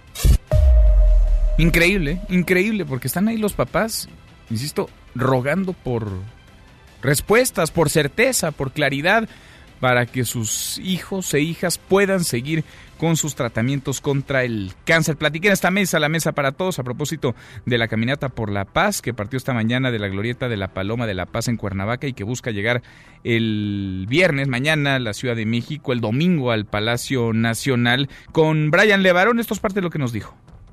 Pues en realidad, este, para mí es triste que no nos ha recibido que diga que, que todo esto es un show. Para mí lo que sucedió con mi prima y, perdón, mi familia, para mí no es show. Y, y- perdón, disculpa. No, no, no. Y, y, este y no es por nosotros, no son nada más levarones marchando para nada. Aquí conocí familiares de los músicos que quemaron en, en Guerrero, que mataron, quemaron. Esta es una marcha contra un gobierno, contra una autoridad, contra una estrategia. ¿A favor de qué? ¿En contra de qué, Brian? En contra de la violencia, en contra de la inseguridad, no del gobierno. Bueno, y un poco tarde, muy tarde, pero apareció ya la Comisión Nacional de los Derechos Humanos, que condenó los actos de violencia contra los migrantes que intentan llegar a Estados Unidos. El organismo exhortó a la Guardia Nacional a evitar hechos que violen los derechos humanos. Y es que ayer, cuando salió de su comparecencia en la Cámara de Diputados, Rosario Piedra Ibarra, la titular de la CNDH, con un absoluto desdén, cuando era cuestionada por los reporteros sobre este asunto, desde su camioneta subió el vidrio y sonrió, le pareció muy simpático. La situación, me imagino, piensa que no hay violaciones a los derechos humanos. No dice nada, está literal como piedra, como estatua, en silencio, callada, omisa, cómplice. Esta mañana, cerca de 2.500 migrantes cruzaron la frontera entre Guatemala y México. Se dirigen a Tapachula, donde los espera ya un grupo de la Guardia Nacional. Habitantes de Amozoc en Puebla intentan tomar el Palacio Municipal, se han enfrentado con policías estatales e incluso quemaron ya algunos vehículos, exigen la destitución del alcalde de Mario de la Rosa. Hasta aquí el resumen con lo más importante del día.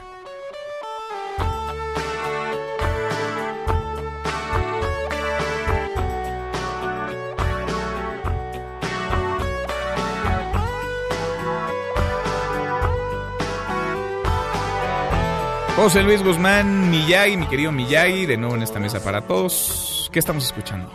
Estamos escuchando a uno de los padres del rock en español, particularmente uno de los padres del rock argentino, Luis Alberto el Flaco Espineta. Andas muy con este tema argentino, ¿verdad? No, es que fíjate que me, me coincide que me dicen que hay luego mucha música en español, digo mucha música en Sí, inglés, ajá. que parece la hora de los Beatles, que no sé qué, bueno. Sí. Hoy hubo una cumbia y hoy está Luis Alberto Sí, Espineta. ya metiste la, la cumbia del coronavirus. Para quienes no nos escucharon la primera hora, se, se perdieron una gran ya rola. hay cumbia del coronavirus. Y este es Luis Alberto Spinetta que de vivir hoy cumpliría 70 años. ¿Por qué es importante? Porque quizá junto con Andrés Calamaro y Gustavo Cerati de Soda Stereo. Sí. Y si me apuras, Charlie García son los representantes más importantes del rock argentino de todos los tiempos. Los más grandes. Los más grandes. De hecho, Luis Alberto Spinetta ya falleció, falleció víctima del cáncer en el año 2006. Y uno de sus hijos se dedica a la música en una agrupación que se llama Ilia Curiaquian de Valderramas, bastante buena también, pero él, Luis Alberto Spinetta, el flaco, es considerado por muchos el padre del rock argentino y tiene grandes rolas, que además es un- era un tipo muy culto, muy, muy leído, muy escribido, y tenía influencia en sus letras incluso de Nietzsche, de Foucault, de Camus, de Freud. Mira. Era un tipo muy inteligente, muy talentoso y muy creativo. Vale la pena entonces esta salpicada que nos das de Entren, rock en entren, entren a, a la plataforma de su preferencia, la plataforma más cercana a su corazón, y bajen cuatro rolas de, de Luis Alberto Spinetta A y ver. van a ver qué bueno. Yo sí te hago caso, ¿eh? Aquí tengo, mira, fíjate, aquí tengo las que me recomendaste el otro día del Indio Solar y los fundamentalistas del aire acondicionado, Qué que bueno. así se llama. Así se llaman. Así- y también tengo a Patricio Rey Y los sus redonditos, redonditos de, de ricota. ricota. Ahí está. Qué nombres, qué nombrecito. Pero a ver, ¿cuáles nos vas a recomendar? Mira, pon esta que se llama Seguir viviendo sin tu amor. Es muy bonita, Ajá. muy romántica.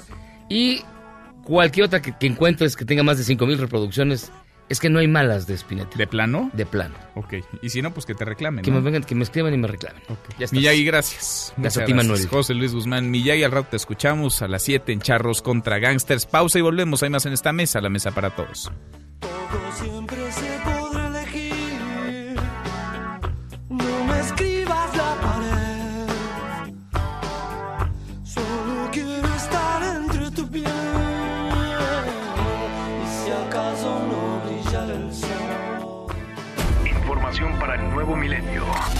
Mesa para todos con Manuel López San Martín. Regresamos. El INE rechaza entregar datos biométricos del padrón ASEGOP. De acuerdo con el INE, la información que resguarda fue entregada por los ciudadanos con el objetivo de tramitar su credencial electoral, por lo que tienen la obligación de cuidar los datos. el hecho de que el INE sea un instituto autónomo que está obligado a resguardar los datos personales de la ciudadanía nos impide a que sin más entreguemos las 10 huellas dactilares, la fotografía de la gente que se ha acercado a nuestros módulos a entregar estos datos, pero con una finalidad específica, que es el derecho al voto. Seguimos, volvemos a esta mesa, la mesa para todos. Se publicó el índice de percepción de la corrupción de este año 2019. Salió prácticamente a la medianoche de ayer. México, mal, reprobado en corrupción, reprobado en el combate a la misma, lugar 130 de 180 en el ranking, una calificación de vergüenza. 29 sobre 100. Le agradezco mucho a Eduardo Borges, el director general de Transparencia Mexicana, que platique con nosotros esta tarde. ¿Cómo estás, Eduardo? Qué gusto. Pues con mucho gusto de saludarte, Manuel, y muy agradecido por la oportunidad de, de, estar en tu espacio. Al contrario, gracias por platicar con nosotros. ¿Cómo ves este índice? ¿Qué dice del mundo, pero qué dice sobre todo del caso México? ¿En dónde estamos? ¿Dónde estábamos parados hace un poco? Porque este, el combate a la corrupción, es una de las principales banderas, si no es que la principal del presidente López Obrador, Eduardo. Sí, sin duda este ha sido el compromiso más grande que asumió con los electores el presidente, ¿no? Este es el tema por el cual se va a evaluar su administración. Él mismo lo ha planteado en esos términos. Eh, y yo te diría que, bueno, este eh, índice que se ha publicado ya por muchos años, lo primero que ilustra, déjame poner primero la nota positiva, ¿no? Es que se detuvo una caída que venía ocurriendo desde el año 2015. Desde el año 2015, cada año, cada vez que platicábamos tú y yo sobre estos instrumentos, te tenía que decir, ¿qué crees, Manuel? Volvimos a caer, ¿no? Y ahora caímos tres lugares, y ahora caímos, ¿no? La calificación se efectuó en dos puntos. La, la noticia positiva es que se detuvo la caída. Entre 2018 y 2019 mejora en un punto. Eh, eh, piensa que esta es una escala que va de 0 a 100. Cero sería la peor calificación posible y 100 la mejor, y pasamos de 28 a 29 puntos. Esa es una buena noticia. Digo, ya sé que parece que no, pero es una buena noticia en, el sentido de que se paró la caída. Ahora, ¿cuál es la parte dura? Que pues para recuperar los niveles de 2014, Manuel, tendría que haber mejorado cuando menos seis puntos, ¿sí? Más. Entonces estamos en una situación muy particular porque aunque se detiene la caída, todavía no le da eh, a México este instrumento, pues unas en la recuperación de los niveles de 2014. Ya olvídate de competir con eh, países como Brasil, con quien tendríamos que estar dando la pelea, con países como Chile, que va 70 lugares arriba de México, ¿no? Eh, me parece que, que aunque es de reconocerse el cambio en la tendencia, pues todavía la golondrina no hace primavera, déjame ponerlo así, Manuel. Sí, o sea, digamos, no fuimos peor, no estamos peor, pero esta mejoría pues apenas, ¿no? Y alcanza como para que nos pongamos un reto más alto, no para celebrar ni mucho menos, porque atrás de nosotros pues están, no sé, países como Somalia, Yemen, Sudán, Haití, Afganistán, a ver, para el caso América está Nicaragua, Venezuela, eh, Honduras, vaya, pues sí, nada, muy poco que, que celebrar, Eduardo. Sin embargo, dirías que de algo ha servido la política y tener por lo menos en el centro este tema, el de combate a la corrupción?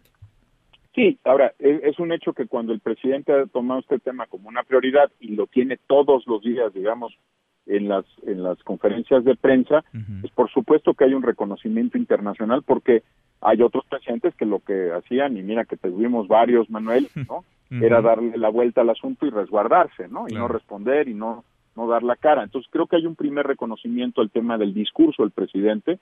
Y el segundo tema que incluso estuvimos analizando con los colegas de Transparencia Internacional en reuniones de trabajo es el tema de la incorporación de la unidad de inteligencia financiera a la lucha contra la corrupción, Manuel. Eh, ese sí es un tema eh, que contrasta y mucho con lo que venía ocurriendo en el pasado.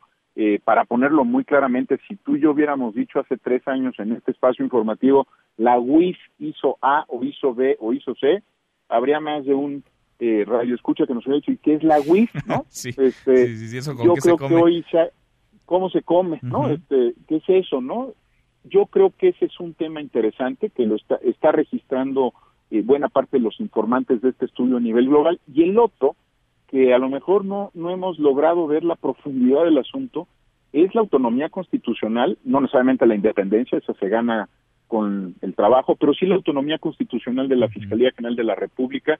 Eh, los analistas internacionales es uno de los temas que vemos más cuando a mí me entrevistan para instrumentos similares en África o en otros países, pues son los temas que estamos prestando mucha atención, ¿no? Cómo se comportan las fiscalías, porque el eje de una política anticorrupción es la Fiscalía General de la República, ¿no? Ese es el ese es el que sí puede desmantelar redes, ir ante un juez, recuperar activos, eh, será el responsable de la extinción de dominio. Entonces, ahí hay otra señal interesante, Manuel. Y está claro, ¿no? El caminito, es decir, lo que suma y lo que resta. Parece que eso está sobrediagnosticado, Eduardo. Falta que se aterrice y que lo hagan realmente quienes lo pueden hacer y todos, ¿no? Porque a final de cuentas, como sociedad, el combate a la corrupción sí nos toca en, mayor, en menor o mayor medida a todos. Eduardo, gracias como siempre. Al contrario, yo te agradezco a ti, Manuel, por tu interés en el tema, que sé que es de, de veras, y por el espacio para poder conversar sobre estos asuntos. Acabamos siempre platicándolo. Gracias, Eduardo. Muchas gracias. Es Eduardo Bobor, que es el director general de Transparencia Mexicana. Le decía, habitantes de Amozoc en Puebla han intentado de manera violenta, se han enfrentado incluso con policías, tomar el Palacio Municipal. Vamos hasta Puebla. Eric, ¿cómo estás? Eric Almanza, muy buenas tardes, cuéntanos. ¿Qué tal? Un saludo a ti y a todo el auditorio. Pues efectivamente, habitantes de Amozoc se enfrentaron a pedradas a policías estatales y quemaron vehículos al intentar tomar la presidencia de este municipio. La situación se mantiene al momento en tensión, eh, pues debido a esta circunstancia hay policías tanto estatales como municipales, bueno, tratando de calmar todo. Y es que tras la protesta, pues evidentemente los uniformados tuvieron que reaccionar hicieron algunos disparos al aire, lo cual, eh, si bien hizo que parte de la turba eh, pues se alejara, otra más se enardeció y empezaron a lanzar piedras en contra de la presidencia municipal para tomar el edificio, además de, bueno, esta quema que te refería. La protesta de pobladores inició alrededor de las 11 horas con el cierre de la carretera federal 129 a Mozoc de Citlán, en el kilómetro 01 más 600. Esta primera protesta fue encabezada por Felipe Moreno Luna, quien se ostentó como líder de la Asociación Unión de Transportistas del Valle de la Malinche. Cerraron todos los accesos y a la par, eh, pues se dio otra célula, otra célula llevó a cabo la protesta en las afueras de Palacio Municipal. En ella, pobladores pues estaban exigiendo la salida del presidente de Amozoc, Mario de la Rosa Romero, debido a que en general pues está acusando que hay un incremento de la violencia y de la inseguridad y que no hay una respuesta real por parte de las autoridades, amén de que bueno, algunos otros también señalaron que hay casos de nepotismo y mal uso de recursos. Ante ello, bueno, la manifestación eh, subió de tono y pasó de los gritos de protesta a la quema de dos patrullas y al intento de tomar la sede del ayuntamiento, por lo cual, bueno, se dio este enfrentamiento a pedradas con los policías que se presentaron para resguardar el lugar. Y eh, pues al momento, aunque está un poco eh, ya más controlada la situación, la gente todavía sigue enardecida y la turba se mantiene en la zona. No se ha reportado cuál es el número de heridos, aunque al parecer, eh, hasta el momento, lo realmente destacable son las pérdidas materiales, pero al parecer las lesiones no han sido graves sin embargo, bueno, se menciona si hay algunas personas que han resultado lesionadas por esta circunstancia. Oye, ¿es una turba más o menos de cuántas personas? Por lo menos son 100 personas las que se encuentran en la zona. Eh, no, no se puede tener el conteo exacto debido a que se encuentran distribuidos justamente por eh, pues esta circunstancia que te estoy comentando, en la cual eh, pues la propia movilización de la policía provocó que algunos se alejaran, pero otros más están llegando, pero por lo menos son 100 pobladores los que se encuentran en la zona. Bueno, la situación justo ahora en Amozoc, en Puebla. Gracias, Eric. Buenas tardes. Muy buenas tardes, mi compañero Eric Almanza. Pausa y volvemos. Hay más en esta mesa, la mesa para todos. Información para el nuevo milenio. Mesa para todos, con Manuel López San Martín. Regresamos. Más información y análisis en Mesa para todos, con Manuel López San Martín. Seguimos, volvemos a esta mesa, la mesa para todos. Platicamos hace unos minutos con Brian Levarón. Brian viene junto con Julián, Adrián Levarón, Javier Sicilia en esta marcha, en esta caravana, en una caminata por la paz que salió hoy por la mañana de la glorieta de la Paloma de la Paz en Cuernavaca, Morelos. Vienen hacia la Ciudad de México, llegarán mañana por la tarde. El sábado tendrán un evento cultural en la Estela de Luz y el domingo irán a tocar la puerta del Palacio Nacional. Tiene un acto en el Zócalo Capitalino. Ellos han dicho que insistirán. El presidente ha mencionado que no los va a recibir, quizás sí el gabinete de seguridad, no él. ¿Por qué? Porque dice que no se va a prestar a shows mediáticos y que tiene que cuidar, son palabras del presidente, la investidura presidencial. También vienen en esta caravana Marielena Morera, por ejemplo, activista, la presidenta de Causa en Común, el senador Emilio Álvarez y Casa, que le agradezco mucho estos minutos. Senador Emilio, ¿cómo te va? Manuel, buenas tardes, ¿cómo estás? Un abrazo y por tu conducto auditorio y mesa para todos. Igualmente, muchas gracias. ¿Cómo va la caravana, Emilio? ¿Qué es lo que están ustedes pidiendo? Porque hay quienes piensan que esto es una marcha contra el presidente López Obrador, es una Mira. marcha contra la estrategia de seguridad, es una marcha en favor de algo, en contra de algo. ¿Qué es esto, Emilio? Es eh, una marcha por la paz que incluye a todas y todos. Por supuesto que no es una marcha contra el presidente, quien así lo piensa eh, está equivocado. Eh, la construcción de la paz requiere de todos. Y la verdad es que hemos ya caminado un poco más de 11 kilómetros. Todavía ahorita nos faltan, recién paramos a, a almorzar. Literalmente las típicas y tradicionales tortas del Chavo del Ocho de jamón con frijoles. Y nos se quedan unos 5 kilómetros por delante para llegar a Coajumulco. Y esencialmente lo que queremos es que se escuche las voces de las víctimas, quienes tienen literalmente liderazgo en esta expresión ciudadana, porque, hombre, el año pasado acabó siendo el año más violento de la historia.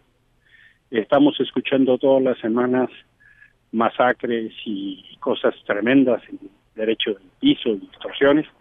Y sí, la tragedia de los llevaron otra vez conmovió para salir a caminar eh, en un llamado que por supuesto no solo es al presidente, sino a toda la sociedad para asumir que, que tenemos una parte importante de responsabilidad a los gobernadores, a los presidentes municipales, eh, porque pues no estamos bien, Manuel, en términos de violencia en el país, en términos de seguridad, pues no estamos bien y queremos otra vez que se escuche fuerte la voz de las víctimas. Ujú.